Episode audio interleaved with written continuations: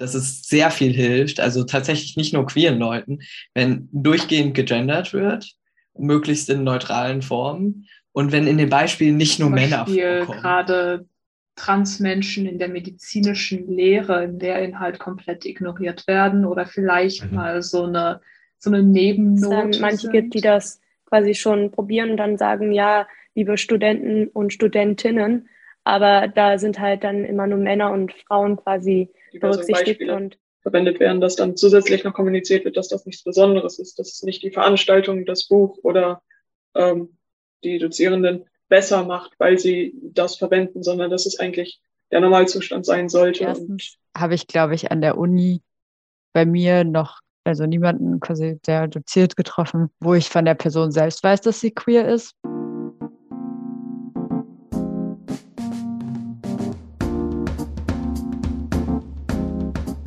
Hallo und herzlich willkommen bei der Folge 18 von Bin ich süß-sauer. Ich bin Songun und spreche mit queeren asiatischen Menschen in Deutschland über unsere Leben, Herausforderungen und Träumen.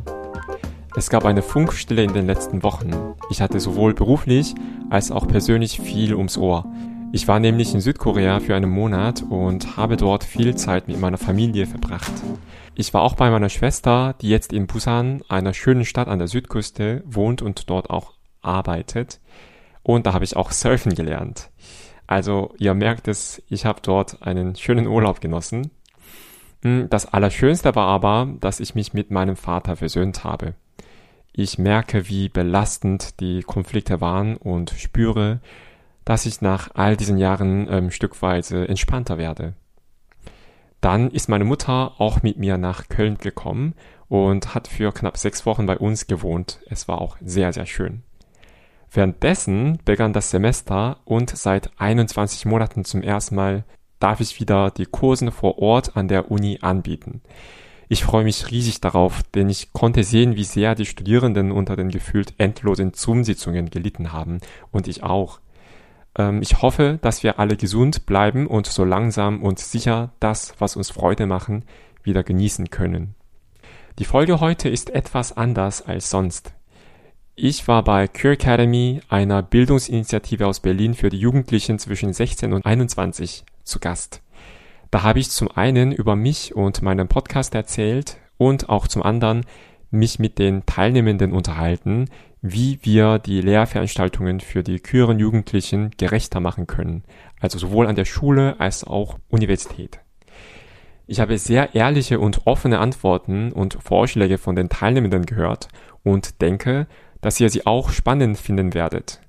Ihr werdet auch außer mir noch eine weitere Person hören, die die Sitzung geleitet hat. Das ist Jan von Jugendbildung in Gesellschaft und Wissenschaft e.V., der das Projekt Queer Academy leitet und auch eine sehr spannende Forschung zum Thema queere jüdische Leben macht. Danke Jan für die Gelegenheit und die Hilfe und dann viel Spaß beim Hören. Die Queer Academy, äh, ein neues Projekt von uns von äh, Jugendbildung, Gesellschaft und Wissenschaft, ähm, setzt sich auf wissenschaftlicher Ebene mit ähm, dem Thema Queer auseinander. Und sowohl deine, deine Arbeit in dem, in dem Podcast als auch, ähm, als auch deine, deine wissenschaftliche Arbeit äh, befähigen dich sozusagen dazu, uns auch mal einen, einen, breiteren Einblick zu geben in das Thema Queer, was Queer mit äh, vielleicht noch mehr zu tun hat als nur in Anführungszeichen LGBTQ. Ähm, äh, Identitäten, sondern auch insbesondere intersektionale Perspektiven noch einmal aufzuzeigen. Und wir freuen uns total sehr, sehr dass du dabei bist. Ich äh, freue mich vor allen Dingen, nachdem ich ein paar äh, Episoden deines bisherigen Podcasts ähm, mir angehört habe. Vielen Dank für die ähm, Vorstellung. Ja, ich bin Songun nochmal. Ich bin 36 Jahre alt. Ich komme aus Seoul, Südkorea und ich lebe in Köln jetzt seit elf Jahren. Und ich habe das Masterstudium in der Germanistik an der Uni Bonn abgeschlossen und dann habe ich ein Jahr, ähm, ein Jahr lang freiberuflich gearbeitet als Dolmetscher, Übersetzer und Journalist. Und danach habe ich mit meiner ähm, Doktorarbeit angefangen und ich bin immer noch dabei, ähm, die Arbeit abzuschließen. Mm, nebenbei mache ich aber auch den Podcast Titels Bin ich süß-sauer? Seit Anfang 2020 Und heute werde ich euch vielleicht ja nur kurz den Hintergrund erklären, ähm, was überhaupt dieser Podcast sein soll, warum ich das mache und ähm, ich mich interessiert auch sehr, ähm, was ihr davon hält. Also es kann ja sein, dass ihr schon ein paar Folgen gehört habt oder dass ihr ähm, das überhaupt nicht kennt. Ihr könnt aber mir Fragen stellen oder auch Fragen, die nicht unbedingt mit mir zu tun haben oder mit meinem Podcast, Dinge, die einfach euch beschäftigen. Es fühlt sich ganz komisch an, einfach unbedarft einfach loszuerzählen. Ich freue mich, dass so viele von euch da seid. Und zum Teil auch zu zweit in einem Bild. Das sehe ich selten. Manchmal ähm, gucken so die Eltern von meinen Studierenden so über die Schultern. Und dann merke ich, ah, okay, es gibt weitere ZuhörerInnen. Aber es ist schön, dass ihr da seid. Und ja, ich freue mich heute für euch hier sein zu können. Und ich habe tatsächlich eine Frage, über die ich gerne ähm, mit euch sprechen möchte. Nämlich, ich habe gerade gehört, dass viele von euch an der Schule seid oder ja beim Studieren seid. Und meine Frage ist, meine Frage ist, wie könnte ich als Dozent den Kurs oder den Kursraum so inklusiv wie möglich machen. Also inklusiv wäre vielleicht falsches Wort, aber für die queere Studierenden auch so nett wie möglich machen. Und nur mal ganz kurz über mich. Wie gesagt, ich bin Songun, 36 Jahre alt. Hui, die Zeit vergeht so schnell. Ja, ich habe ja mit dem Studium in der Germanistik angefangen, als ich 18 war. Und das zwar in, äh, in Seoul, Südkorea. Und das war für mich eine ganz natürliche Entscheidung, weil ich auch an der Schule ähm, Deutsch als meine Wahlsprache gewählt hatte und sehr, sehr intensiv mit der Sprache auseinandergesetzt hatte. Und ich hatte mich schon immer sehr für die Literatur interessiert und insbesondere las ich sehr gerne die Werke von Thomas Mann. Und eigentlich wollte ich koreanische Literaturwissenschaft studieren, weil es auch sehr, sehr viele schöne ähm, literarische Werke gibt. Aber dann dachte ich, okay, wenn ich aber Deutsch spreche und deutsche Literatur studiere, dann könnte ich vielleicht im Ausland mal leben. Und so ist es auch dann passiert. Ich habe auch so rumgehört und ihr studiert ja auch sehr, sehr viele unterschiedliche Fächer. Und ich wusste schon, als ich ungefähr elf war, dass ich schwul war. Und ähm, ich hatte immer so, ja, so äh, einen riesen Crush in Jungs in meiner Klasse. Und zugleich bekam ich irgendwie mit, dass ich das nicht so offen ausleben sollte. Ähm, denn überhaupt, also in Korea war das so vor 20, 25 Jahre, dass die Mädels und Jungs nicht untereinander gespielt haben. Das war was ganz Peinliches. Und das hat auch dann natürlich historischen Hintergrund in Korea, worüber ich auch unterrichte an der Uni. Hm, nämlich, dass davor zwischen 14. Jahrhundert und späten 19. Jahrhundert ein Königreich gab in Korea namens Joseon und in dieser Joseon-Dynastie galt Konfuzianismus als die Führungsideologie und dort galt unter anderem ganz strikte Teilung zwischen der Aufgaben und Rollen zwischen Männern und Frauen. Und es war gesellschaftlich so genormt, dass die Frauen und Männer untereinander so wenig wie möglich Kontakt haben sollten. Und der, ähm, die Dynastie gibt es seit langem nicht mehr, aber solche Kultur lebt ja immer fort. Und das ist auch der Fall in Südkorea, dass auch bis heute unter die Jugendlichen und auch eigentlich unter vielen Menschen ähm, so Beisammensein in geschlechtlich diversen Räumen eher was ganz Unangenehmes ist. Und ja, das war ein Grund, ähm, warum ich überhaupt oder warum ich und meine Freundinnen damals überhaupt sehr wenig über uns, äh, über die Jungs oder Mädels, die wir mochten, so offen ausgetauscht hatten. Schon in der vierten Klasse. Wenn ich das jetzt rückblicke, das ist schon krass. Also wir sind ja Kinder gewesen und trotzdem hatten wir so dieses ähm, internalisierten Charme, also dass wir unsere Zuneigung nicht so offen zeigen durften. Und dazu noch äh, mochte ich die Jungs und ich bekam irgendwie, dass das ganz, ganz krass anders ist, als was die anderen Jungs oder Mädels ähm, ja, sich empfinden würden. Und deshalb glaube ich, habe ich auch mit der Idee, wie soll ich sagen, ich war nicht mit der Idee aufgewachsen, später in meinem Leben, Erwachsenenleben, jemanden zu finden und mit dieser Person ähm, mein Leben zu gestalten. Weil das alles, was ich wusste, war, dass es eine Zeit gibt, wo die Frauen und die Männer ähm, Job haben und dann heiraten dann Kinder kriegen und Familie gründen. Das war das Einzige, was ich kannte, aus, durch die ähm, Medien, aber auch natürlich durch meine Verwandtschaften. Und deshalb gab es dieses eine Bild und dann keine Alternative mehr. Und dachte ich, okay, das kann ich mir nicht vorstellen. Ich weiß nicht, nicht ungefähr, wie ich leben sollte oder leben konnte. Aber ja, also jemanden bei meiner Seite zu haben, habe ich nicht gedacht. Und zugleich, also ich hatte trotzdem Sehnsucht nach jemandem anderen. Und häufig in der Schulzeit war es dann die Jungs, mit denen ich gut befreundet war, leider. Und wie ihr vielleicht auch durch eure eigene Geschichte kennt, endet sowas ähm, häufig nicht so, wie ich mir vorstelle. Ich habe auch kurz gesehen, also ihr seid also häufig zwischen 16 und 21 und das ist auch ungefähr der Zeitraum, ähm, in dem ich in einem mh, mm, guten Freund von mir verknallt war.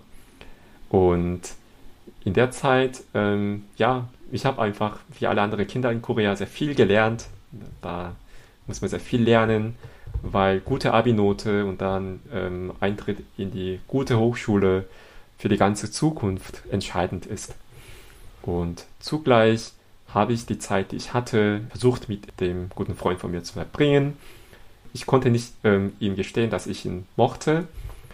Es gab aber eine Situation, die mich sehr beschäftigt hatte damals. Und nämlich eines Tages hat er mir aus dem Nichts gesagt, dass wenn er wieder geboren würde als Frau, dann würde er, mir, würde er mich heiraten. Und in Südkorea gibt es auch sehr starke buddhistische Traditionen. Und er war nicht buddhistisch, aber wir waren vertraut mit dieser Idee von Reinkarnation. Und vielleicht war das das Thema, also Reinkarnation, weil damals auch so eine große Kino Kinohit gab. Ja, so, ja, und das hat mir dann ziemlich große Hoffnung gemacht.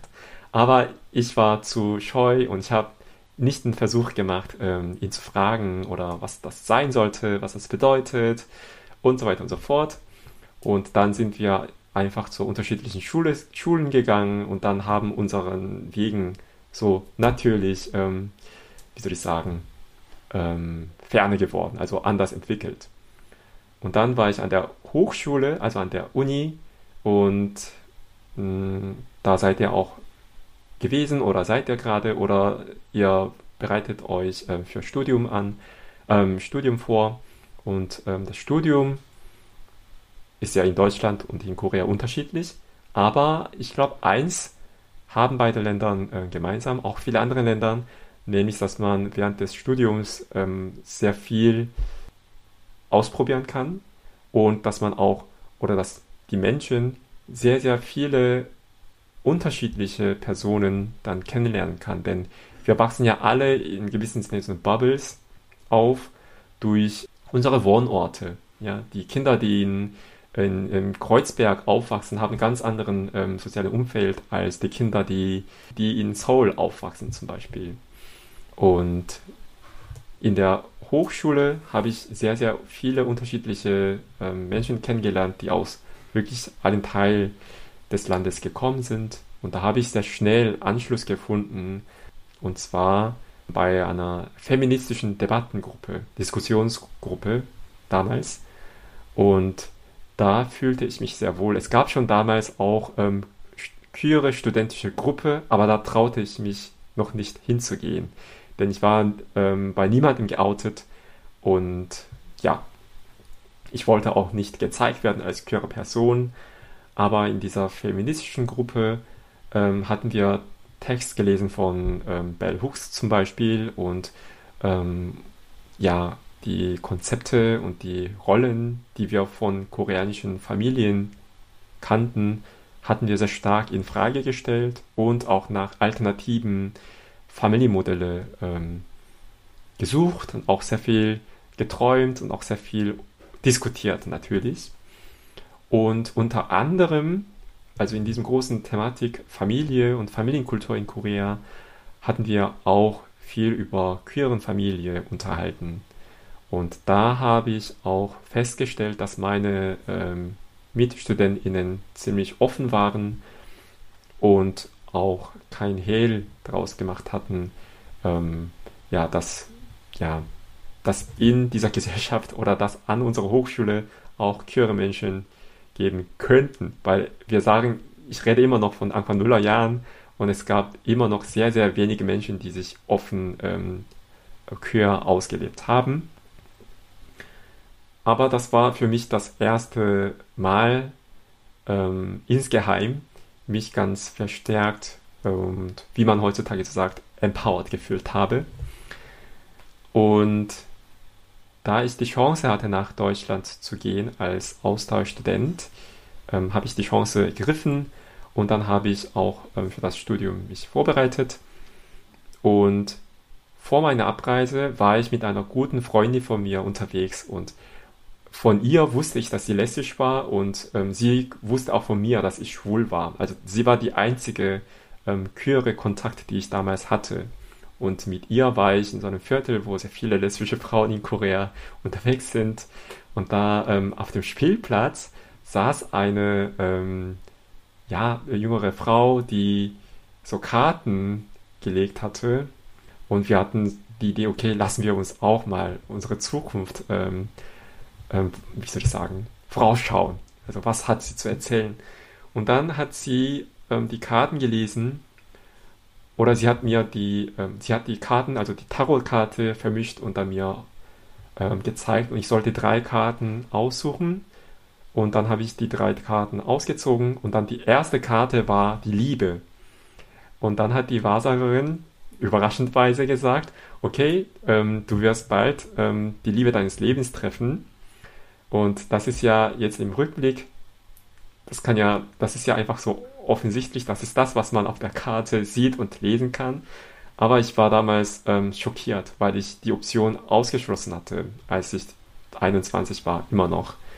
Und nach diesem einen guten Freund hatte ich immer noch ein paar unglückliche ähm, Crush, aber ich hatte nie in meinem Leben gedacht, dass ich jemanden finden könnte. Und dann aber in dieser Form der Wahrsagerei, was ich nicht überhaupt, das, was ich nicht immer oder nicht überhaupt so glaube, hat jemand mir gesagt, dass ich jemanden treffen würde, Liebe meines Lebens.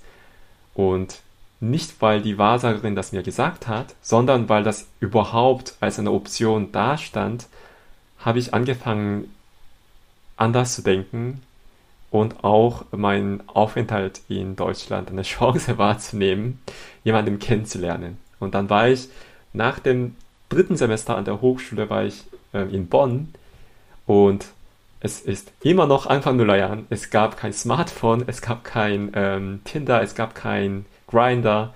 Es gab aber damals schon die Seite Gay Romeo, was heutzutage Planet Romeo heißt, glaube ich, aus Deutschland. Und da habe ich mich mutigerweise angemeldet und dann habe ich in den ersten paar Wochen sehr viele Nachrichten und Bilder bekommen, über die ich mich überhaupt nicht gefreut hatte, denn ich konnte damals das nicht wirklich zuordnen, aber es waren halt unerwünschte Bilder von Körperteilen, also Dickpics, kommentarlos oder einfach ohne sich vorzustellen, ja, nur ein Angebot zu machen zum Beispiel. Und ich war sehr enttäuscht und fast traumatisiert. Und ich hatte da, muss auch sagen, sehr lang gebraucht, einen schönen Text zu schreiben, denn ich schreibe gerne und damals habe ich auch gern geschrieben. Ich habe nach meiner Meinung guten Text geschrieben, mich, der mich gut darstellt und mein Interesse auch spiegelt und damit hoffte ich, jemanden kennenzulernen, egal einen ähm, Date oder einen guten Freund oder ja, aber dann alles, was ich bekam, war Dickpics und auch komische Beleidigungen. Wegen, ich glaube, jetzt im Rückblickend, ähm, wegen ähm, meiner Ethnien. Also Dinge, die ich damals überhaupt nicht zuordnen konnte, aber ja, die auf wohl ähm, Stereotyp basierenden ähm, billige Anmacherei, aber die eher wie eine Beleidigung ähm, vorkamen. Und ich war kurz davor, meinen Account zu löschen, aber dann hat eine, ein Typ mich angeschrieben, der auf meinen Text reagiert hatte. Also das war auch der einzige, der überhaupt anscheinend meinen Text gelesen hatte und den gut fand und deswegen mit mir reden wollte. Nicht, weil ich so aussah, wie ich aussah oder nicht, weil ich zu bestimmten, ähm, ja, zur bestimmten ethnischen Kategorie gehöre.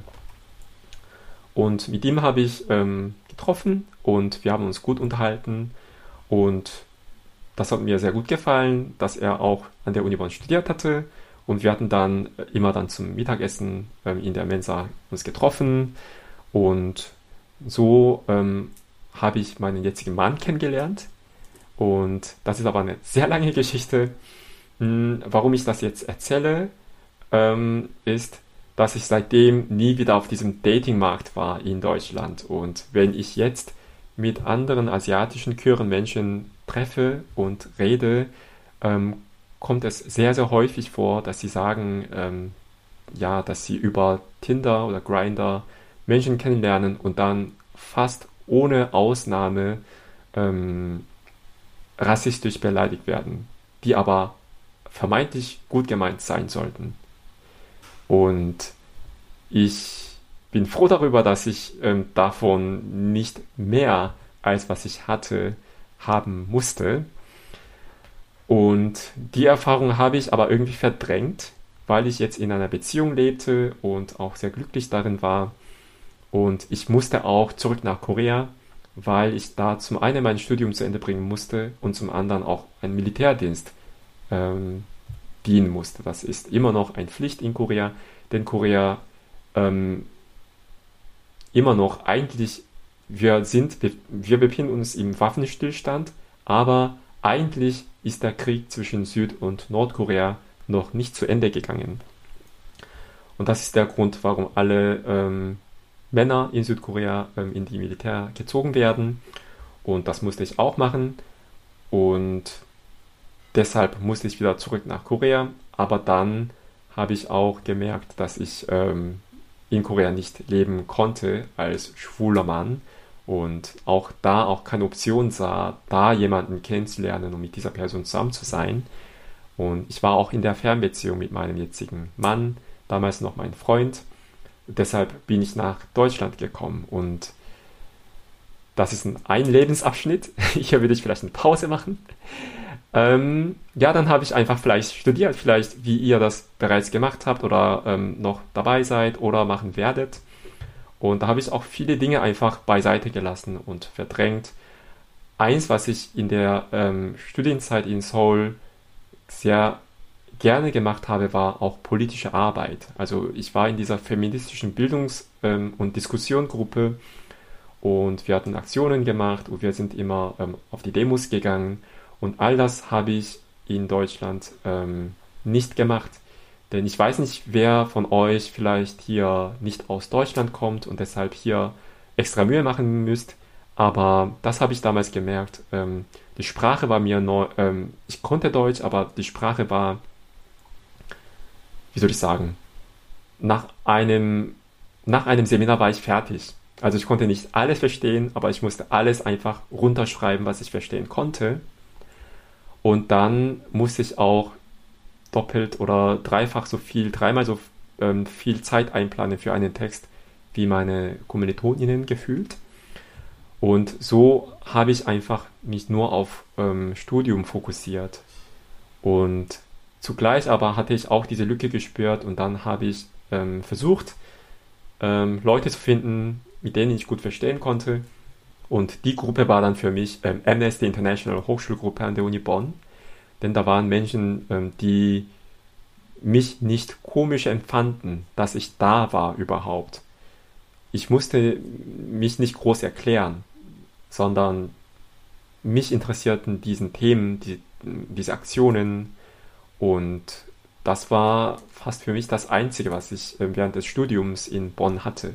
Also ich hatte auch andere Freundinnen, mit denen ich auch immer noch ähm, gut verstehe, aber ich wollte auch über gesellschaftlichen Themen mich informieren und auch an der Gesellschaft etwas verändern. Ähm, und ehrlich gesagt hatte ich auch Riesenangst, ähm, weil ich immer noch mit dem ähm, Aufenthaltstitel für Studium gelebt hatte. Und ich bin sowieso nicht der Typ, der was ähm, ganz Radikales, ganz Krasses tut, aber in Korea, als ich auf Demos war, habe ich erlebt, wie einfach die Polizei, die Menschen dort, ähm, die DemonstrantInnen ähm, angegriffen haben oder etwas drangehängt haben, sodass die dann monatelang wirklich durch die ähm, ja, ähm, Verfahren im Gericht ähm, gequält wurden. Und sowas kann man ja nur leisten oder sowas kann eine Person nur leisten, wenn diese Person ähm, in einer Gesellschaft ähm, fest verwurzelt ist, dachte ich. Denn in Korea kann ich das machen, aber in Deutschland, wenn ich sowas tue, ähm, gut, vielleicht geht, gehen die Polizisten hier mit Menschen anders um als in Korea, wer weiß das. Aber damals dachte ich, okay, wenn ich hier mal unglücklicherweise ähm, in ein Problem gerate, dann bedeutet das, bedeutet das nicht nur Stress mit der Polizei, sondern muss ich vielleicht das Land verlassen. Also ich war nicht, ähm, ich war kein ähm, Geflüchtet, Geflüchteter. Ich hatte meinen Aufenthaltstitel und dennoch hatte ich diese Angst, ständige Angst, dass ich jedes Jahr zur Ausländerbehörde gehen musste, ähm, mein Studium, Studienplan erklären musste und dann, dass mein Schicksal und auch eigentlich so mein Zusammensein mit meinem Partner ähm, daran, ähm, davon abhängig war, ob diese Beamtin oder ob dieser Beamte vor mir jetzt mir das zuwilligt oder nicht. Und das war ein Riesenstress. Und deshalb habe ich mich total zurückgesteckt.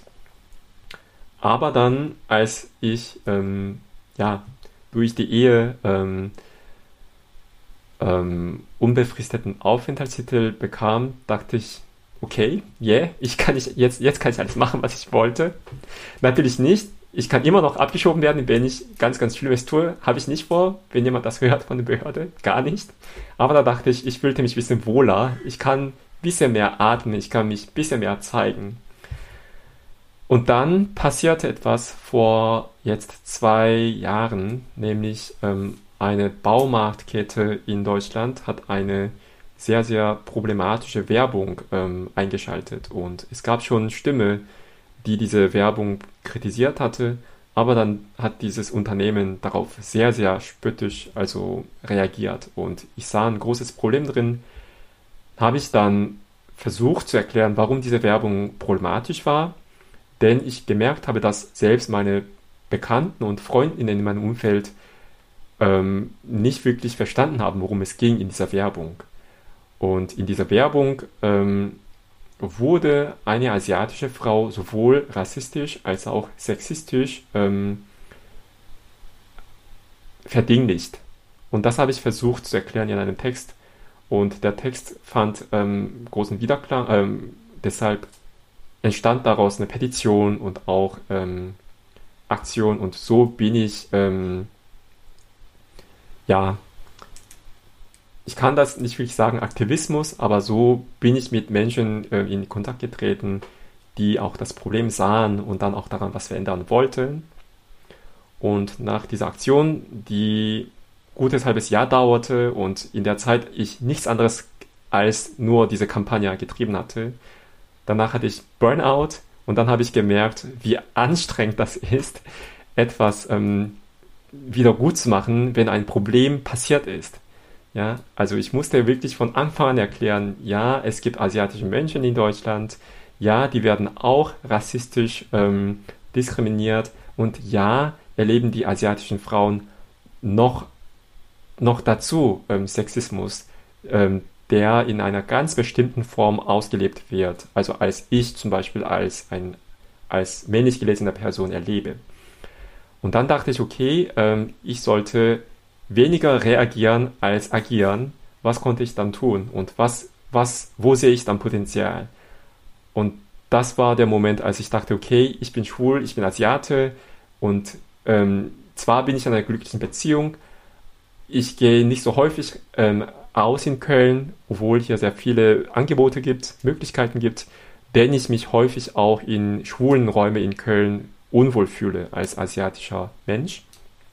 Darüber wollte ich was machen. Und dann gab es eine Ausschreibung von Spotify, diese Musikstreaming-Service, dass die nämlich ähm, PodcasterInnen ausbilden wollte, ähm, die mit dem Thema ähm, LGBTQIA, also queeren Leben ähm, Podcast machen wollten. Und dann habe ich mich da beworben und dann wurde ich ausgewählt mit neun weiteren Menschen aus Deutschland. Und so habe ich die Skills gelernt, ähm, Podcasts zu produzieren. Meine Idee war einfach mit asiatischen queeren Menschen in Deutschland mich zu treffen und dann einfach ihnen zuzuhören. Also was, äh, wer sie sind, was sie so machen, ähm, wie ihr Werden aussah in Deutschland und welche Probleme sie erlebt haben, welche Herausforderungen, aber auch ganz wichtig, welche Träume sie haben. Denn häufig werden asiatische Menschen, auch queeren Menschen, nur als, nur als das gezeigt und nur als das wahrgenommen. Und seitdem ich als ähm, Podcaster unterwegs bin, bekomme ich auch häufig Anfrage, wenn es um die Diskriminierung geht. Und ja, werde ich diskriminiert als asiatischer und auch schwuler Mann, aber das macht nicht also ich bin mehr als nur diskriminierte Person, ich bin mehr als ein Asiate, ich bin mehr als eine schwule Person. Und ähm, weil meine Themen so sind ähm, und weil wir diese Geschichten noch mehr brauchen im deutschsprachigen Raum, ähm, sage ich ja zu fast allen Anfragen und versuche ich, ähm, so unsere Perspektive, unsere Lebenswelten darzustellen. Aber was ich hoffe mit dem Podcast ist, dass die Menschen einfach verstehen, dass wir einfach auch, ich sage das immer, dass wir auch genauso langweilig wie die nicht-asiatischen Menschen sind. Also dass wir einfach ganz gewöhnliche Menschen sind. Und dass es okay ist. Und deshalb mache ich diesen Podcast.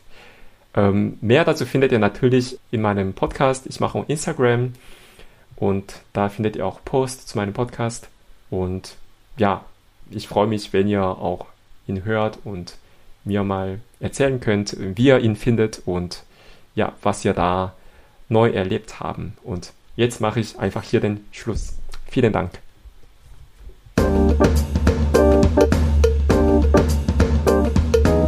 Habt ihr Fragen oder gibt es Dinge, die ihr ähm, teilen möchtet gerade in der Gruppe? Ähm, ich hatte mich ein bisschen gefragt, so mit der zeitlichen Planung. Du hast ja schon erklärt, ähm, dass du über Spotify darauf gekommen bist, den Podcast zu machen.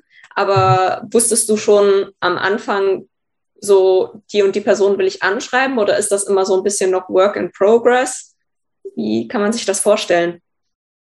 Vielen Dank. Also am Anfang hatte ich ein paar Leute äh, im Kopf, ähm, die ich unbedingt interviewen wollte, aber weil es im deutschsprachigen Raum sehr wenige Menschen, die queer und asiatisch ähm, sichtbar waren, war das für mich und ist ehrlich gesagt noch, für, noch heute eine Herausforderung, ähm, GesprächspartnerInnen zu finden. Und ein paar Leute kannte ich persönlich und ähm, die habe ich auch angefragt. Und den ersten Gast, Dastan, habe ich tatsächlich da ähm, im Sound-Up Workshop, also von Spotify, kennengelernt. Und das war auch für mich ganz erfrischend, denn ich häufig der einzige, denn ich war häufig der einzige Asiate und schwuler Mann, ähm, in einer Gruppe, egal im Studium, im Hörsaal, im familiären Kreis. Und dann gab es den Dastan, der auch aus Kirgisistan kommt, der asiatisch gelesen wird und auch schwul war. Und Dastan war der, war die allererste queere Person in Kirgisistan, ähm, die sich offen ähm, geoutet hat. Und jetzt lebt er in Berlin und arbeitet da. Und das war für mich auch sehr, sehr ermutigend. Und sonst, durch diese Kampagne habe ich auch ähm, mit paar asiatischen queeren Menschen in Kontakt getreten. Und dann habe ich die dann angefragt. Und weil meine Gäste mit dem Gesicht und Namen zu sehen sind, um, wie soll ich sagen, sind es häufig die Menschen, die sowieso ein bisschen in der Öffentlichkeit sind, also die in der Kunstszene arbeiten, die Projekte treiben und oder die selber Filme machen und so weiter und so fort. Deshalb, also, und ich versuche immer auch die Reihenfolge meiner, meiner Episoden so zu gestalten, ähm, dass so möglich breite Spektrum von queeren asiatischen Menschen zu Worte kommen. Also ich lasse es ungerne dreimal in der Reihenfolge nur koreanische Menschen zum Beispiel einzuladen oder nur ähm, ähm, schwule Männer und so weiter und so fort. Und deshalb ist es nochmal schwierig, weil es gibt einfach viel, viel mehr schwulen asiatische Männer, die in der Öffentlichkeit sind, auch in Deutschland, die auch sich bereit erklären zu sprechen, als zum Beispiel lesbischen Frauen oder Transpersonen. Ja. Ich sehe weitere Wortmeldungen. Ähm, ähm ich habe eine ganz kurze Nachfrage, weil mich interessieren würde, ähm, was du jetzt unterrichtest an der Uni. Ja, also ich bin im Fach Koreanistik und ich leite zwei Kurse dieses Semester. Zum einen Einführung in die koreanische Geschichte, aber Schwerpunkt Frauengeschichte, weil das mit meiner Forschungs-, äh, mit meiner Dissertation sehr viel zu tun hat.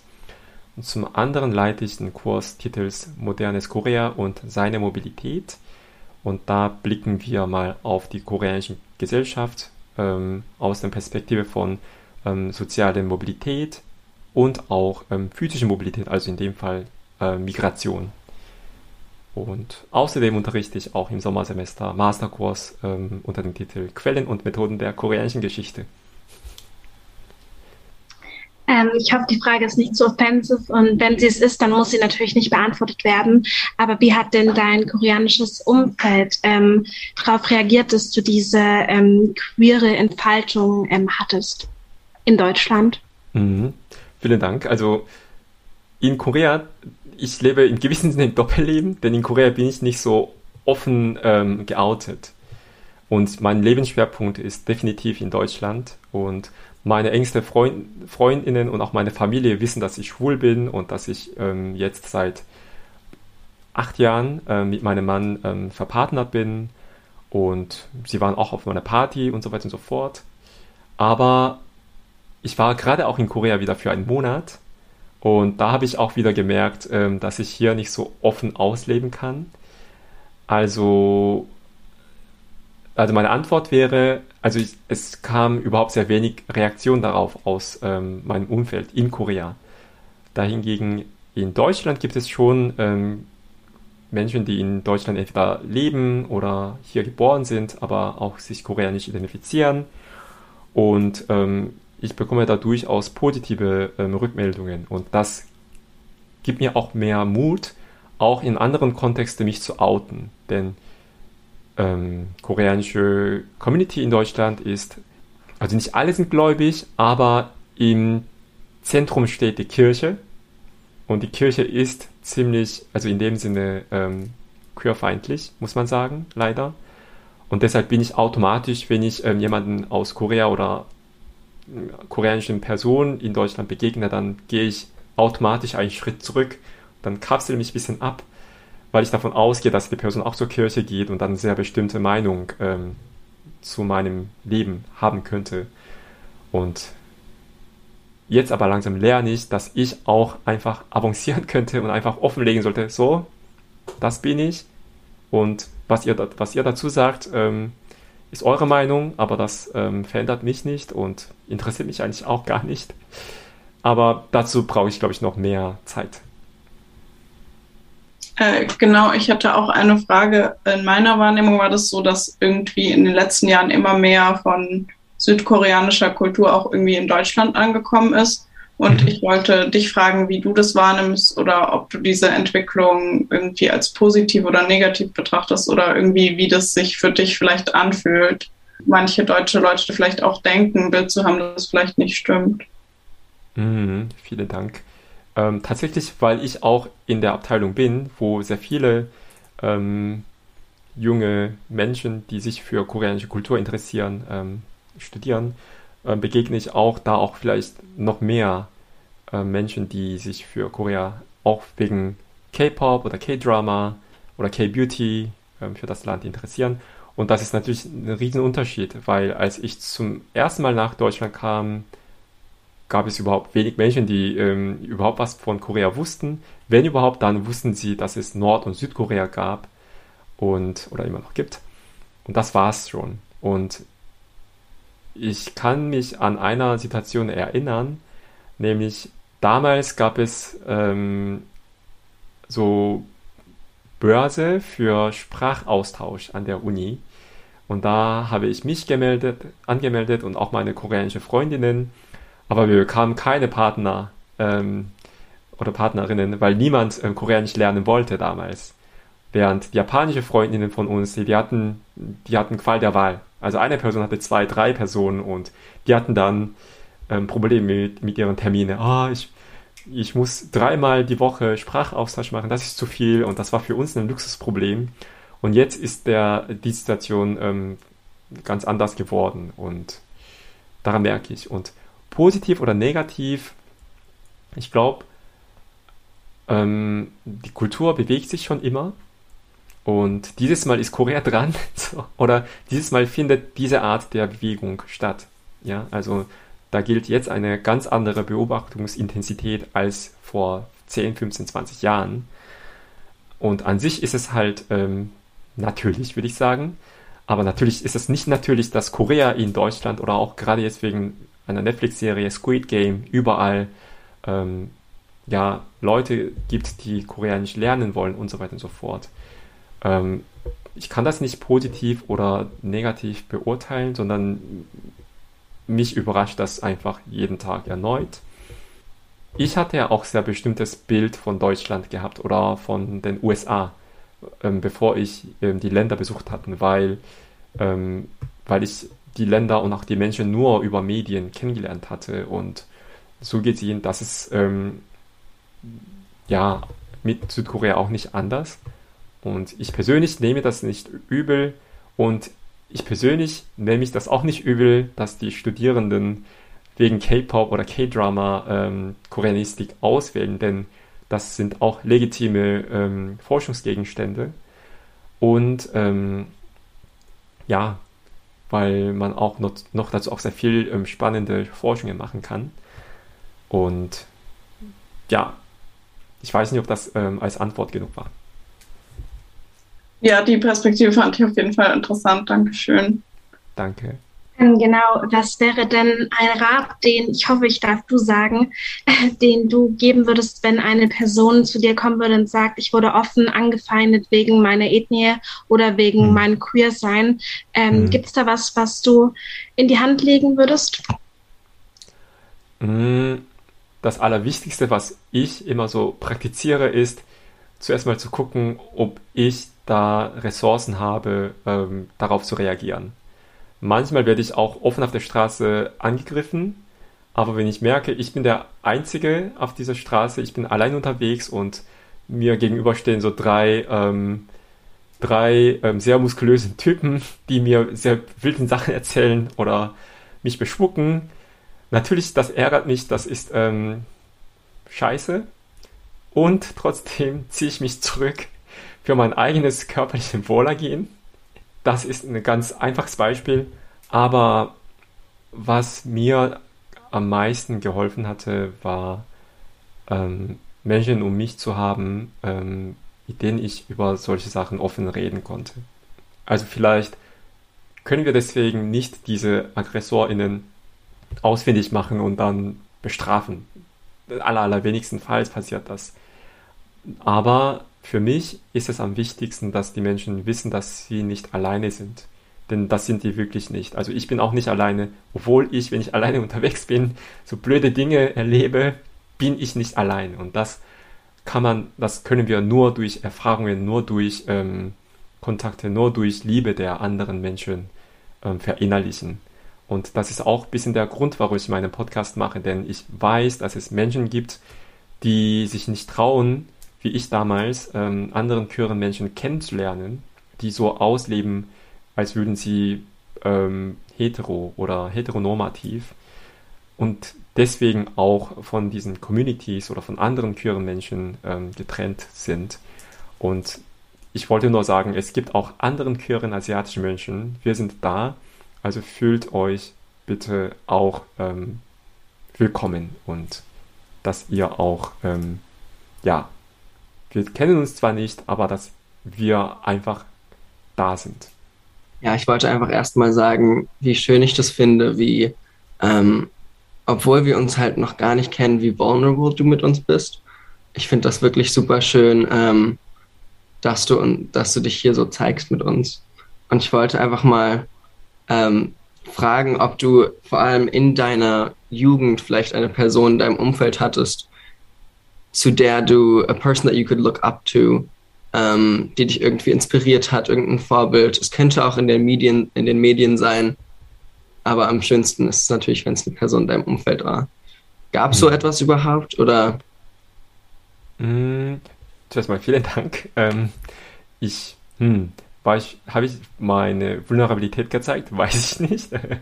ähm, aber ja, ich war einfach persönlich heute Abend, weil ich auch ehrlich gesagt äh, nicht gut auf die, Runde heute vorbereitet war.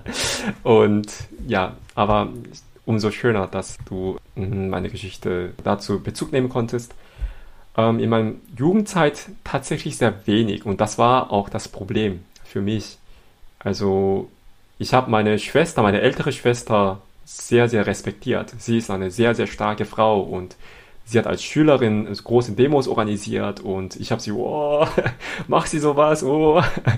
Und ähm, in dem Sinne ja, dass sie für die Dinge ähm, stand, habe ich sie ähm, geehrt und sie war dann mein Rollenbild, ist heute immer noch so.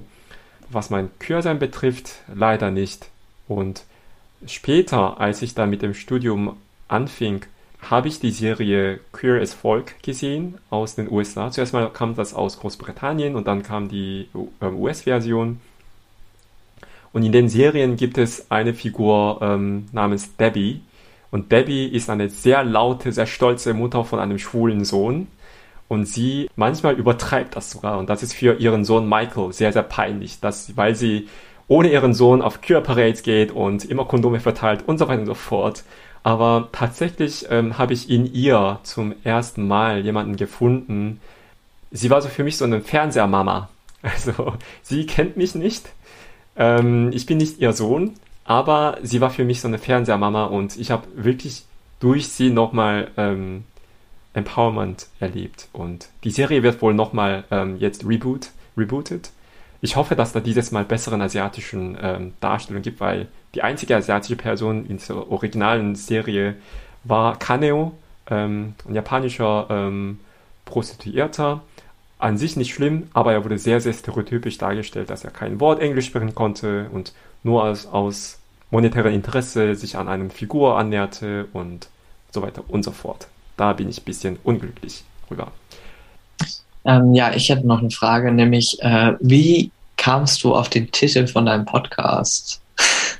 Danke. Ähm, mein Podcast heißt Bin ich süßsauer und das hat auch mit meinem Studium in Deutschland zu tun, denn häufig gab es ähm, im Bonner Mensa ähm, Asia-Wok süß-sauer als Menü oder irgendwas mit süß-sauer Asia. Und dann habe ich später auch in anderen Imbissbuden gefunden, dass sehr viele asiatischen Imbiss ähm, süß-sauer angeboten hatten. Und ich habe das paar Mal gegessen. Ich fand das lecker und ich fand das überhaupt nicht asiatisch. Das war nichts, was ich aus Korea kannte oder aus Japan oder China kannte. Das war für mich einfach typisch, typisch deutsch.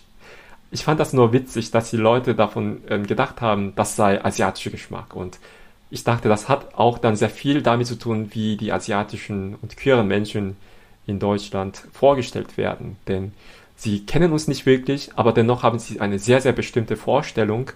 Und ähm, deshalb habe ich, am Anfang hieß mein Podcast eigentlich ähm, Süß-Sauer-Podcast, aber es gab ähm, eine Beratung durch ähm, Spotify und ja, die Person ähm, hat darauf hingewiesen, dass es eine Süß-Sauer-Filmproduktion oder so gab. Und das könnte dann aus Rechtsgründen schwierig sein. Ich sollte das ähm, verändern dann hat, hatte ich dann die Idee, daraus eine Frage zu formulieren, weil das eigentlich auch das ist, was ich machen wollte. So, bin ich süßer, also bin ich wirklich so, wie ihr euch von mir vorgestellt habt. Das ist ähm, ja deshalb so ein Titel geworden. Du hast ja erwähnt, dass du am Anfang deines Studiums in Korea dich in der feministischen Aktionsgruppe betätigt hast. Dann warst mhm. du in Deutschland und bist ja nach Korea zurück zum Studium. Mhm. Hast du dich dann in der queeren Gruppe engagiert oder wenn nicht, was hat dich dann davon abgehalten, nachdem du ja quasi deine ersten queeren Erfahrungen gemacht hast? Mhm. Dankeschön. Also tatsächlich habe ich mich auch nach meiner, auch als ich mit meinem jetzigen Mann zusammengekommen war, habe ich trotzdem ähm, mich total gescheut und ich glaube, ich hatte dennoch eine riesen Angst gehabt, ähm, geoutet zu werden. Also das war natürlich nicht einfach, dass mein Freund in Deutschland war und ich in Korea, aber zum gleichzeitig dachte ich, puh, ja, hier werde ich nicht erwischt. Mein Freund ist ganz anderswo. Und die Angst war so groß damals. Und ja, und ich habe nach wie vor in der feministischen Gruppe ähm, aktiv. Und bei meinen Freundinnen da habe ich ähm, mich geoutet und dann hatte ich auch eine Unterstützung gefunden und dann reichte das mir schon aus. Also ich dachte ja, warum dann anderen queeren Menschen kennenlernen, was jetzt im Nachhinein sehr, sehr schade ist. Aber ich war nicht bereit, muss ich sagen. Und deshalb finde ich toll, dass ihr, ihr seid ja alle ähm, Anfang 20 oder noch jünger als Anfang 20, aber dass ihr schon hier seid und euch gegenseitig jetzt kennengelernt habt und euch kennt. Und das, ähm, da bin ich wirklich neidisch. Ja, ich möchte eine Frage stellen, die auf äh, das, was man im Englischen Academia nennt, mhm. äh, abzielt. Ähm, ich verbinde in meiner Forschung äh, Queer History und Judentum. Mhm. Ähm, und wenn ich beispielsweise auf Fachkonferenzen bin oder wenn ich ähm, Artikel schreibe, dann erlebe ich eine ganz große, also was heißt ganz groß, aber schon eine, eine gewisse Reservation gegenüber meinen Themen. Mhm. So Fragen wie, warum ist das überhaupt belangreich? Warum macht, wa warum? Warum ist es so wichtig, über queere, ähm, über queeres Leben zu sprechen?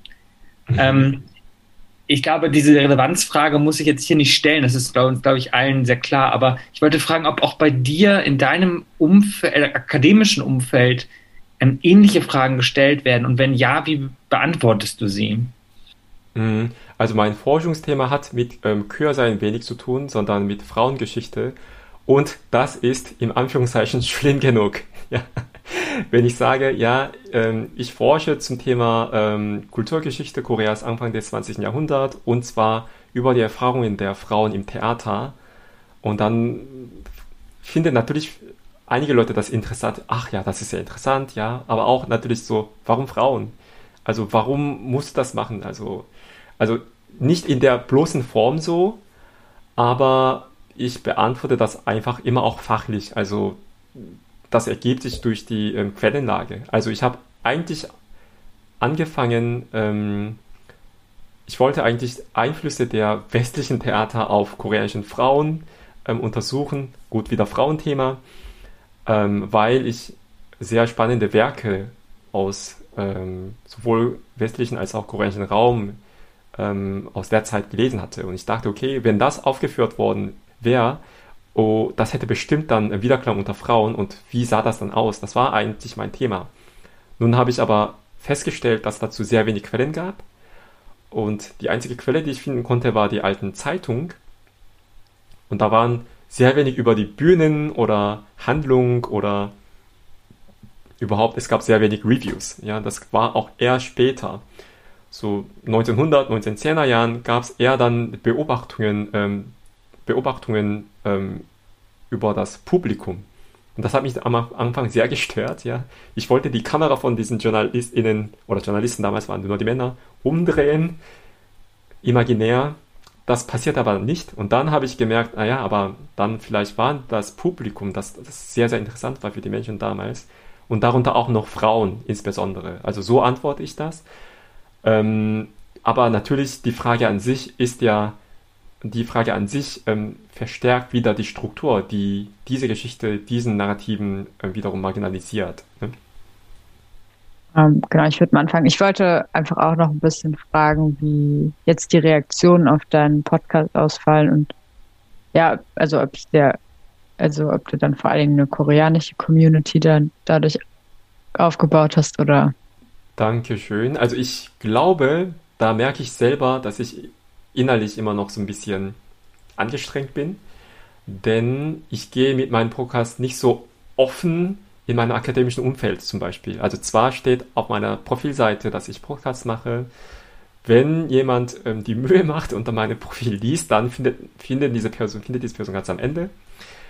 Und tatsächlich gibt es Studierende, die sagen, ja, Herr Gang, und übrigens habe ich Ihren Podcast entdeckt. Und jedes Mal denke ich so, oh, weil ich natürlich als Dozent da anders ähm, spreche und, ähm, und auch meine Studierende dann hoffentlich können sie das, aber manchmal denke ich, ah, sie können das nicht wirklich unterscheiden, was ich im Kurs spreche, was ich dann anderswo über Twitter oder in meinem Podcast unterhalte, weil dann denken sie, okay, das kommt von einem Dozent, dann kann ich das auch zitieren zum Beispiel. Das ist sehr heikel. Also deshalb, ähm, auch deshalb mache ich das nicht so, vermische ich das nicht eigentlich ungerne. Mm, Koreanisch auch so ähnlich. Also mm, es wäre schon interessant, mal mit koreanischen Menschen darüber zu unterhalten. Also ich bekomme schon Nachrichten von koreanischen Menschen, die meinen Podcast ähm, hören und dann ähm, ja sich freuen darüber. Aber so in, in Momente, wo ich jemanden kennenlerne, ähm, oute ich mich nicht unbedingt immer. Denn ich habe das paar Mal gemacht im koreanischen Kontext und dann dachte ich, okay, damit habe ich jetzt, ähm, da waren alle so schockiert und dann dachte ich, okay, hier raus ähm, steht gar kein Gespräch mehr. ja, aber vielleicht ist das meine Haus Hausaufgabe jetzt für die kommenden Monaten. Ich wollte fragen, weil du hast vorher gesagt, dass du dich unangenehm oft gefühlt hast, vor allem auf den Dating-Apps und dass du dort sehr ähm, negative Experiences hattest. Und ich wollte fragen, was Menschen wie die meisten von uns weiß gelesene Menschen ähm, machen können, um das Umfeld einfach noch willkommener zu machen. Mhm. Sehr gute Frage, Dankeschön. Ähm, ich überlege mir, also ganz menschlich das ist ja so, so ein Balanceakt, glaube ich. Zum einen sagen wir oder sage ich, ja, hier sind wir, ähm, seht ihr uns, ja, seht uns bitte, hier sind wir auch. Und zugleich verlangen wir auch, ähm, wir sind mehr als das, ja, seht uns nicht nur als asiatischen oder queeren Menschen. Und ich glaube, diese Ansprüche können aber auch nur so in diesem Zusammenhalt, in diesen Doppelseitigkeit ähm, leben und auch legitim sein. Im persönlichen Kontext, ähm, im Dating-Kontext würde ich sagen einfach, ähm, wenn ihr jemanden nett findet, ähm, einfach Hallo sagen oder einfach sagen, hey, tolles Bild oder hey, tolle Klamotten, schöne Haare, aber nicht unbedingt das auf direkt dann ähm, das mit der Ethnien oder ähm, ja, anderen körperlichen Merkmalen oder so unbedingt äh, zurückzuführen. Wir können trotzdem jemanden mögen und trotzdem jemanden Komplimente machen.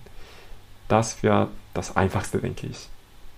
Und auch merke ich manchmal, ich bin in einem Raum, da werde ich sehr willkommen und zwar sehr, sehr komischerweise sehr. Ach, ist da jemand, ähm, der unser Raum diverser macht und bunter macht? Und dann denke ich, okay, was bin ich hier? Und das ist auch sehr, sehr komisch. Einfach einfach seid nett, ohne ähm, die Person nachzuhacken, nachzufragen. Einfach, ja, wie ihr gerade macht. Ich wollte noch fragen, ähm, inwiefern du das Gefühl hast, dass der Podcast verändert. Beziehungsweise, also ich meine, ich denke mal, es sorgt ja auch dafür, einfach mal ganz viel Austausch zu haben, Sachen vielleicht auch mal richtig aussprechen zu können, die davor vielleicht auch nicht immer so Zeit ist. Was vielleicht auch so die schönste Erfahrung war bisher. Mm, Dankeschön. also ich habe so bisher so 17 Folgen gemacht, ähm, 17 Interviews und jetzt merke ich, dass daraus jetzt so ein fast, also jede Folge folgen ähnliche Struktur. Und ich frage mich, ob das gut oder schlecht ist. Das könnt ihr mir mal vielleicht sagen. Hm, die schönste Erfahrung war für mich persönlich, als ich, also es gab einfach jede Folge, bei jeder Folge gibt es einfach Moment, wo ich denke, ah, wirklich, dann wird das immer das Thema ähm, oder ein Titel, den ich später dann ja gebe der Folge. Und ich kann auch nicht wirklich sagen, die Folge ist wirklich gut, sondern für mich sind einzelne Folgen wirklich, jede einzelne Folge und jede einzelne Person mir einfach sehr, sehr wichtig geworden. Und ähm, wir stehen auch in Kontakt und wir sagen einfach Hallo manchmal, einfach weil ich auch diese Person vermisse oder weil ich einfach an diese Person denke. Mm, was mich persönlich damals in dem Moment ähm, so richtig getroffen hatte, war, ähm, war das Gespräch mit Insan Kim. Ähm, sie ist ehemalige Krankenschwester. Sie kam 1970 oder so nach Deutschland und sie, ähm, sie ist lesbisch und so die koreanische Krankenschwester und Bergmänner in Deutschland sind sehr bekannt in Korea. Also das sind, ähm, die haben enorme Leistungen geleistet für koreanische Entwicklung. Die haben Gelder geschickt nach Korea. Somit haben die Familie ihre ähm, Existenz gegründet und so weiter und so fort. Die sind also wie nationale Heldinnen immer dargestellt. Und erst durch das Gespräch mit Inson Kim habe ich verstanden, zum einen, dass diese Narrative sehr, sehr heteronormativ waren, auch sehr nationalistisch und zugleich dass ich zum ersten Mal ähm, eine ältere Generation von queeren Menschen aus Korea kennengelernt hatte. Und bis dahin habe ich irgendwie nicht gedacht, ähm, dass ja eine frühere Generation queeren Menschen in Korea gegeben hätte. Natürlich gab es die, aber ich kannte niemanden persönlich. Und dann habe ich sie getroffen und dann fühlte ich mich, ähm, ich habe auch, ein, auch einen Platz in der Geschichte in Korea. Und das hatte ich davor nicht gedacht. Und das habe ich ehrlich gesagt auch nicht vermisst, weil ich nie darüber nachgedacht hatte. Aber erst danach, im Nachhinein habe ich gemerkt, ah, okay, also bisher habe ich in der koreanischen Geschichteerzählung nicht mich selbst gesehen oder meinen Platz gesehen, aber durch sie weiß ich, dass es vor mir und nach mir Menschen geben, gegeben haben und Menschen geben werden, die anders sind als die anderen. Und das war eine, für mich eine sehr wichtige ähm, Erkenntnis. Deine aller, allererste Podcast-Folge, wie hast du dich da gefühlt? War es nervös, war es Herzklopfen oder warst du einfach nur froh, dass du jetzt Output an die Welt geben konntest? Danke. Die erste Folge war mit Dastan und ich war wirklich einfach sehr motiviert und wir hatten schon im, La im Rahmen des Programms ähm, eine Folge aufgenommen in Berlin, aber das, ähm, die konnte ich nicht so verwenden. Deshalb wollte ich mit ihm nochmal richtig das aufnehmen und das war jetzt im Nachhinein sehr chaotisch, weil das dann war kurz bei uns in Köln eine Stunde lang, da haben wir einen Podcast aufgenommen, dann war ich wieder in Berlin, dann habe ich auch bei ihm eine Stunde aufgenommen und dann habe ich, ja, musste ich das sehr viel schneiden und das war sehr hektisch aber ich war auch voller Erwartung und auch hat mir einfach Spaß gemacht, mit ihm zu reden. Ja. Ähm, ja, ich wollte noch fragen, wie du dich auf die Folgen vorbereitest. Also, ich meine, eigentlich erzählen dir ja andere Leute ihre Geschichte, aber. Ähm, also, ich kontaktiere die Person. Also, oft stehe ich schon mit den Personen schon länger über Instagram oder über Mailingliste oder so oder Facebook-Gruppen in Kontakt oder persönlich. Und dann frage ich die Person an und dann aber erst viel später frage ich sie, ah, kannst du für nächsten Monat mit mir ähm, sprechen? Und viele sind sehr nett und sie sagen ja. Und ich plane sehr wenig. Also ich recherchiere schon, also wenn sie künstlerisch tätig sind, dann sehe ich schon ihre Werke an und dann fallen mir auch ähm, Fragen ein. Oft habe ich aber auch ähm, nur Eckdaten zu diesen, zu diesen Personen und dann manchmal denke ich, ich sollte vielleicht mich mehr vorbereiten, aber andererseits habe ich dann deswegen auch umso mehr Fragen, die Person zu stellen.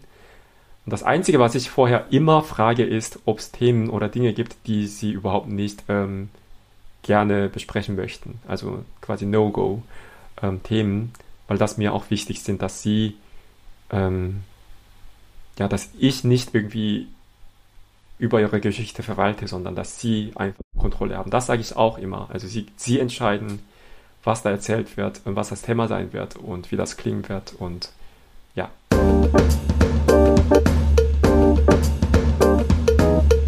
Eigentlich hatte ich ja die Frage an euch, wie ich als Dozent äh, meine Kurse für queeren Studierenden inklusiver, das ist ein falsches Wort, aber was ist das richtige Wort dafür? Also gut machen könnte. Und ihr könnt gerne auch eure Erfahrungen mit mir teilen und dann werde ich auch das einbauen. Und damit frage ich ähm, Sascha und Tabea. Ähm, ich, ich fange mal an. Äh, also was tatsächlich ich persönlich, auch wenn das sich anhört wie irgendwie so eine Baseline, die mittlerweile vielleicht offensichtlich sein sollte, ähm, äh, immer wieder in irgendwelche äh, Be Bewertungen reinschreibe, ist, ähm, dass, die, äh, dass, dass es sehr viel hilft, also tatsächlich nicht nur queeren Leuten, wenn durchgehend gegendert wird, möglichst in neutralen Formen und wenn in den Beispielen nicht nur Männer vorkommen oder die vielleicht auch eher die Minderheit bilden, ähm, was keine Ahnung, ich denke mir irgendwie immer mal wieder so, eigentlich könnte das offensichtlich sein, dass in, in, in der Audienz nicht nur Männer sitzen, ähm, auch wenn ich selbst einer bin, aber trotzdem regt es mich manchmal auf. Du wolltest auch noch was sagen. Ja, ähm, ich finde das auch gut, was Sascha gesagt hat. Und was mir dabei noch eingefallen ist, ist, dass es mir immer ganz doll auffällt, ähm, wenn, wenn es mal um marginalisierte Gruppen gibt, geht, also irgendwie in meiner Erfahrung sind es jetzt eben Frauen oder auch queere Menschen, dann, dass man manchmal hervorhebt, dass den Menschen halt Steine in den Weg gelegt worden sind oder dass die Tatsache, dass man nicht von Menschen hört, nicht bedeutet, dass es sie nicht gegeben hat, weil ich hatte zum Beispiel eine Professorin, der war es total wichtig hervorzuheben, welche Frauen ähm, tolle Erkenntnisse in der Physik hervorgebracht haben. Und jedes Mal, wenn ich dann, wenn sie dann sowas ganz nur ganz kurz angesprochen hat, bin ich eben wieder aus der Vorlesung rausgegangen und habe mir so gedacht, ja, ich habe mich fürs richtige Studium ähm, entschieden und ich werde hier wahrgenommen. Ich glaube, das ist auch wichtig. Vielen Dank. Ja, das werde ich nochmal bewusster praktizieren. Also ein Beispiel und auch gendern. Ja. Und Darius ist dran. Ähm, ja, hallo. Das ist jetzt vielleicht ein bisschen ähm, gerade bei mir fachspezifisch, ähm, dass ich das auch quasi auf die Ausbildung zukünftiger ÄrztInnen bezieht. Aber was mir sehr unangenehm auffällt, ist, dass eben zum Beispiel gerade Transmenschen in der medizinischen Lehre im Lehrinhalt komplett ignoriert werden oder vielleicht mhm. mal so eine, so eine Nebennote sind ähm, in der Psychologie oder Psychosomatik. Ähm, zum Beispiel, wenn es um, also es wird an sich auch nicht gegendert, was ich eben auch finde, was eigentlich sein sollte. Aber wenn es dann zum Beispiel um Erkrankungen geht, wie Brustkrebs oder sagen wir Cervixkarzinome oder ähnliches, da wird dann aber immer konsequent nur von Patientinnen ah. geredet.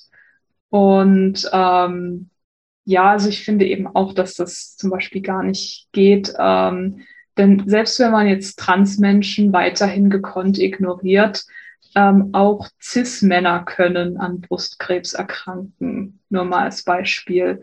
Mhm. Und ähm, dementsprechend einfach, ich glaube, und ich glaube, das könnte man einfach auch durch konsequentes Gendern in allen Texten und in allen, also in, einfach insgesamt äh, auch irgendwie ein bisschen beheben und dann auch eine Konversation anstoßen, so, hey, es gibt auch Männer und andere Menschen, die nicht Frauen sind, die jetzt zum Beispiel ähm, ja ein Cervixkarzinom haben können und die muss man auch beachten.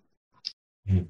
Vielen Dank. Also ich kenne mich mit Medizin sehr eigentlich gar nicht aus, aber es gibt bestimmt auch Leute, die Medizin studieren oder auch Medizin unterrichten und das wäre wirklich jetzt an der Zeit, daran was verändert wird. Also also nicht mal ähm, Transpersonen, sondern auch die Cis-Frauen haben auch immer noch in der Medizin Probleme, aber natürlich Transpersonen, also das ist ein Perspektiv, was total fehlt. Also danke, dass du das ähm, jetzt uns nochmal klar gemacht hast. Sonja? Ähm, genau, also bei mir, äh, ich, würde auch sagen, äh, dass die Sprache eine ziemlich wichtige Sache ist, dass man richtig gendert. Und das ist mir vor allem äh, selber in meiner Uni aufgefallen, dass es dann manche gibt, die das quasi schon probieren und dann sagen, ja, liebe Studenten und Studentinnen, aber da sind halt dann immer nur Männer und Frauen quasi berücksichtigt und das machst du aber selber schon äh, so während des ganzen Gesprächs jetzt hier, äh, dass du dann immer zum Beispiel StudentInnen sagst oder halt Studierende. Und ähm, die zweite Sache ist halt, dass wenn man äh, Studierende anspricht ähm, und dann vielleicht in der dritten Person halt über die äh, Person sprechen möchte, dass man einfach nach dem Pronomen fragt, beziehungsweise halt nicht einfach davon ausgeht, dass ein bestimmtes Pronomen zu der Person gehört und dass man das halt konsequent einfach macht und äh, nicht nur bei den Leuten, wo man sich unsicher ist, sondern einfach auch bei den Leuten, wo es vielleicht relativ offensichtlich erscheint, einfach damit das was Normaleres wird, dass man nach Pronomen fragt und äh, dass die Leute vor allem, die dann vielleicht äh, cis, äh, cis sind und äh, das gar nicht kennen, dass die dann auch merken, dass es so eine Option gibt, dass man nach Pronomen fragt und einfach zeigt von wegen, hey, ich probiere alle Leute zu inkluden. Mhm. Dankeschön. Sam? Wichtig finde ich noch, dass wenn gegendert wird oder wenn äh, diverse Beispiele verwendet werden, dass dann zusätzlich noch kommuniziert wird, dass das nichts Besonderes ist, dass es nicht die Veranstaltung, das Buch oder ähm, die Dozierenden besser macht, weil sie das verwenden, sondern dass es eigentlich der Normalzustand sein sollte und theoretisch kein, kein besonderes Lob verdient. Mhm. Dankeschön, das werde ich auch verstärkt dazu machen. Und Jona Katharina? Genau, mir sind äh, drei Sachen aufgefallen, also eingefallen. Also erstens habe ich, glaube ich, an der Uni bei mir noch keine Dozent, also niemanden quasi, der doziert getroffen, wo ich von der Person selbst weiß, dass sie queer ist. Und mhm. es liegt natürlich daran, dass man jetzt meistens auch nicht so besonders viel aus dem Leben von der Person mitbekommt. Ich glaube, das war in der Schule manchmal noch anders. Also da habe ich auch mitbekommen, dass eine Lehrerin eine Frau geheiratet hat. Ähm, aber ich, ich finde, es wäre vielleicht auch dann einfach manchmal ganz schön, wenn man sich traut, wenn man das halt auch einfach offen sagt und einfach so klar ist.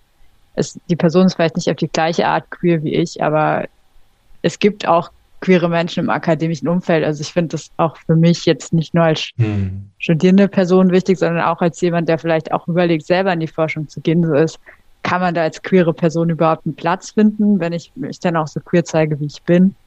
Genau, das andere ist, was ich jetzt halt ganz viel habe, ist, dass auf Listen halt ja, schon Namen vorgegeben sind. Mhm mit denen ich jetzt nicht, also die ich eigentlich gar nicht unbedingt da stehen haben will, dass man halt irgendwie auch dafür Platz macht, dass Leute vielleicht einen anderen Namen verwenden, als auf der Liste steht. Oder halt auch eine andere Ansprache. Ähm, ich weiß es, also manchmal ist es ja auch so, dass dann einfach der Liste nach aufgerufen wird und dann halt einfach schon, keine Ahnung, dann halt Frau oder Mann für, äh, Frau oder Herr dann halt einfach schon mit dem Nachnamen verbunden wird, dass man da vielleicht auch versucht, nochmal eine Lösung zu finden und den Leuten halt einfach Raum zu lassen, selber zu sagen, wie das ist.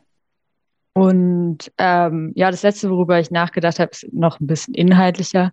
Weil du hast ja gesagt, dass du Frauengeschichte, also mit einem Fokus auf Frauengeschichte machst. Und da wollte ich noch mal fragen, inwiefern da auch quasi, also weil das ist, sind ja wahrscheinlich vor allen Dingen Leute, die als Frauen gelesen wurden, aber man mhm. weiß ja immer gar nicht, wie sich die Leute selbst identifiziert haben, inwiefern das dann quasi auch Raum fällt. Weil ich finde, das ist ja schon ein cooler Zeitpunkt, einfach zu sagen, okay, ich forsche dazu, aber ich weiß ja eigentlich nicht, wie die Leute sich selbst identifiziert haben. Es ist jetzt mehr so eine soziale Position als eine Identität. Mhm. Ja, vielen Dank für die, ja, für, dein, für deine drei Punkte. Und ich als Dozent ähm, frage mich auch oft, also wenn ich jetzt jetzt vor der Kamera sitze, aber das werde ich auch jetzt langsam auch wieder in Präsenz rübergehen, ähm, inwieweit ich mich queer zeigen darf oder zeigen möchte, ähm, denn mein Klamottenstil ist halt ebenso. Also ich trage nicht immer ganz bunt, also mag ich auch gerne, aber eher so in Freizeit, eher so auch so, eher so ganz, wie soll ich sagen, weit geschnitten, eher so, so Schlafzimmer-Look.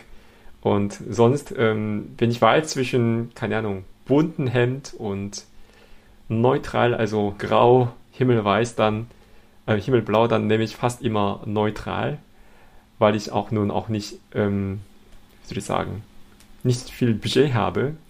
Aber ja, das sollte ich vielleicht auch, hm, das ist dann auch wiederum dann, ich sollte auch als Dozent auch eher so wachsen, also da auch selbstständig, also selbstbewusster werden und dann auch sagen, weil ich weiß schon, dass ein paar Studierenden ähm, mich auf Instagram, ähm, also mein Feeds lesen und da sehen sie ja schon einiges und da denke ich, ob das gut ist und ja, hm, gute Punkte.